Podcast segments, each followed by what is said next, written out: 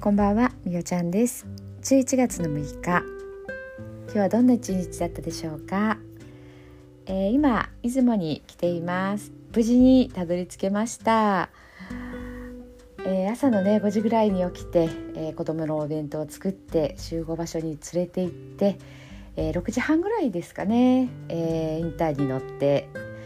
約3時間ほどかけてね出雲へ到着することができました。高速道路のねとにかく運転がもう私の中では一番の気がかりなことだったんですけどももうなんとかもう一人で自分しかいないと思ったらね覚悟が決まるというか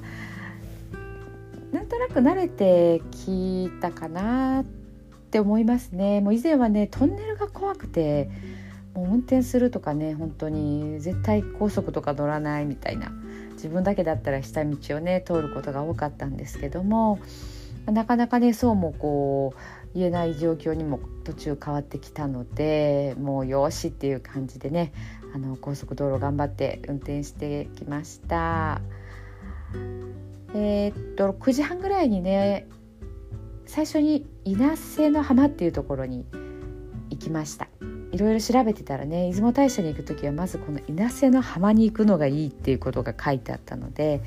えー、行ったんですけどもちょうど来週ぐらいからですかね11月の14日ぐらいから、えーとまあ、神有月ですね出雲はあの出雲だけ神奈月ではなくて神有月っていうことで全国からね、えー、神様が集合してくるんですがその集合する時にこう、まあ、海をね通って来て最初に上陸する場所がその稲瀬の浜っていう場所なんですね。出雲大社からは本当に車だともあっという間にあの来れる距離だったので5分56分ぐらいだったかな。はい。9時半ぐらいだったんでね駐車場も止めれたんですよね。もうちょっと無理かなっていう感じだったんですけど全然目の前の駐車場に止めれてラッキーだったんですがそこでこうねやっぱ降りて浜に行ったらなんかこうすごい空気感が違うんですよね。ああやっぱり違うんだなっていうのをねそこで私は今日一番感じましたね。うん、今日はね本当にお天気も良くて気温も高かったのでもう暑いぐらいだったです半袖でもね多分大丈夫でしたね。本当にねあの浜辺も気持ちが良くてもう時間さえあればここ1時間でも2時間でも入れれるなっていうぐらい気持ちのいいところでした。はい。そこでねあの、まあ、目的として一つね砂をえ、ー、と自分でね持ち帰るんです。袋とかを先に準備しておいてね。はい。でそれを出雲大社の中にある蘇我の社っていうところがあるんですけどそこで一回その浜の砂を置いてで違う木箱があってそこにある砂を頂いて帰る。でその頂いて書いた砂は、まあ、自分の家の周りとか、まあ、薬用系になるとかねちょっと持ち歩くとかねなんかいろんなこう効果はあるみたいなんですけども、えーと、そういったことにねその自然な砂をつなえるという使えるということでねえーと、これは何だろう YouTube か何かで調べて出てきたのかな。はい早速ねやってみました。なんかそういうのってすごくロマンがあってねなんか私はこう楽しんでますね。はいで、えーとまあ、参道をね通っていく時に、えーと、鳥居がねあるんですけど、まあ、1234あってその第一の鳥居がね工事中だったんですねなのでそこをねくぐることができなくてでえっ、ー、と、まあ、結局駐車場を、まあ、参道の中を車で通って駐車場に止めるっていう形でね入りました。結構止めれたんですね。やっぱ朝朝早かった早いって言っても10時前ぐらいですかね、まあ、結構ね余裕で止めれましたね。はい。それからえっ、ー、と、まあ、参拝をしえっ、ー、としたんですけどこうね何を参拝するかっていうのをなんかいざこうあのー、参拝する時ってやっぱ後ろの人とか気になるんですよね。人が多いと早くどけなきゃとかね。なんかそういうことをこうちらちら考えたりするので紙にね昨日まとめて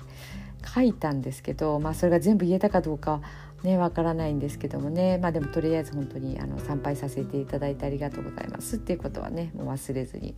えー、お伝えしました。はい、でそれからえー、っと、まあ、出雲大社の中はねこうぐるりっと回っていくんですけどもやっぱりあの来週からのねその神有祭っていうところで全国の八百万の神が集まるっていうところでその、まあ、宿泊所っていう場所って言ったらいいんですかね。あのだんだんになってるねあの木の場所があるんですけどそういったところが、えーと東西にあったかな。はい。なんかねこう今別に誰かがいるわけでもない長いねこう木の板でこう椅子みたいになって椅子って言ったらいいのかな、まあ、だんだんになってるんですけどなんかね想像するんですよね。うんあここにすごいこういろんな神様集まるんだとか思ってで神様ってねこう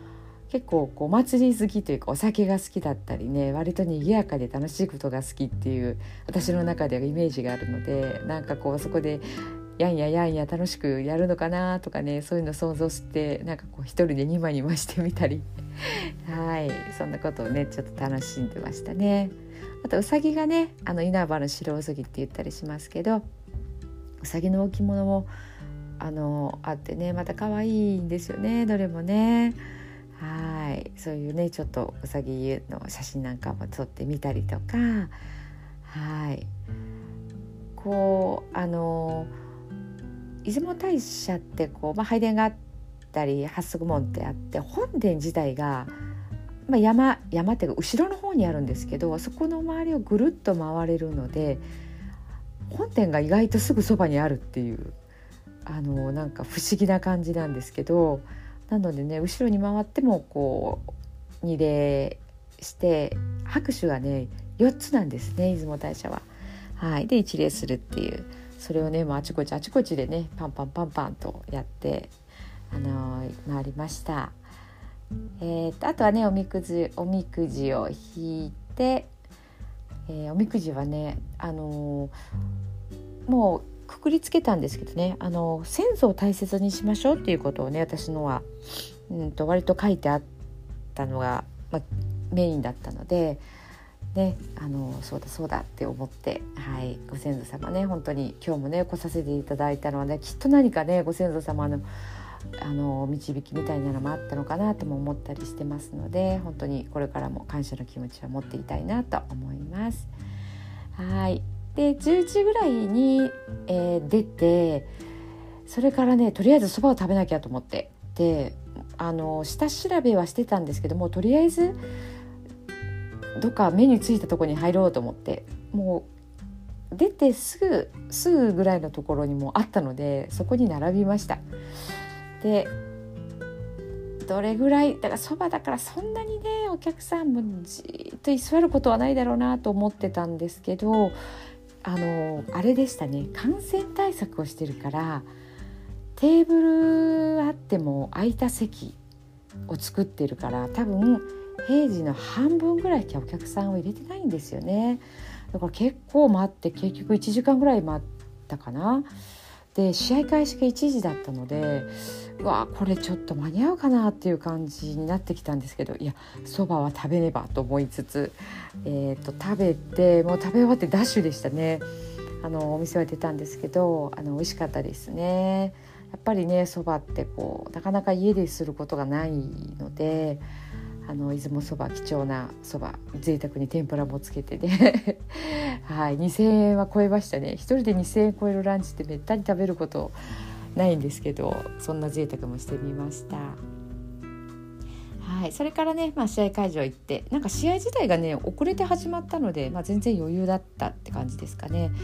で、えーと、結局試合相手ね岡山なんですよね岡山対岡山を島根でやる、えー、と島根違う、えー、鳥取。あれどっちだっけ？はい。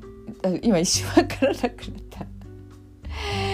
はい。それでえっとまあ試合4対0でね勝ったんです。結構前半にね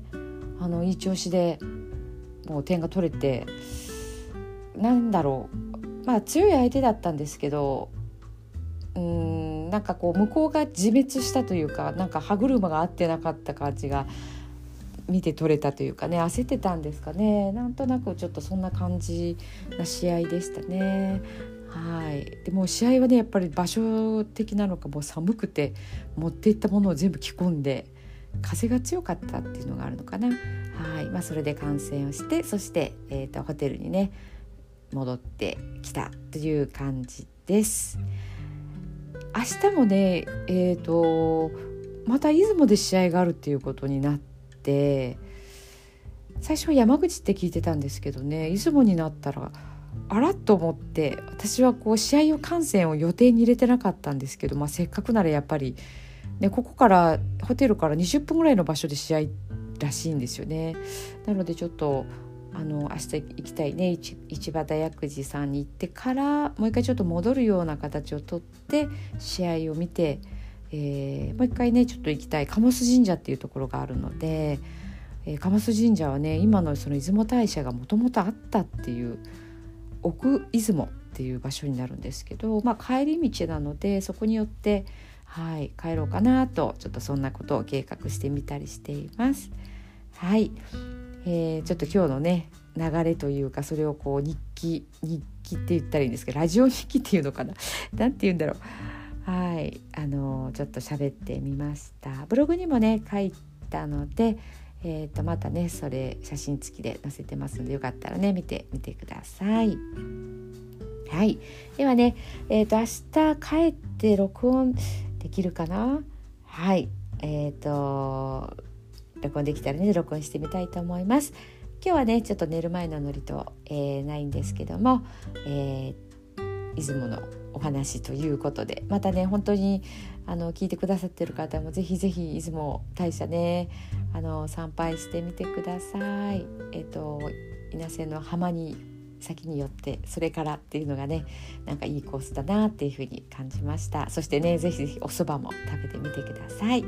はいじゃあ今日はこんなところで終わりたいと思いますどうも聞いてくださってありがとうございましたおやすみなさい。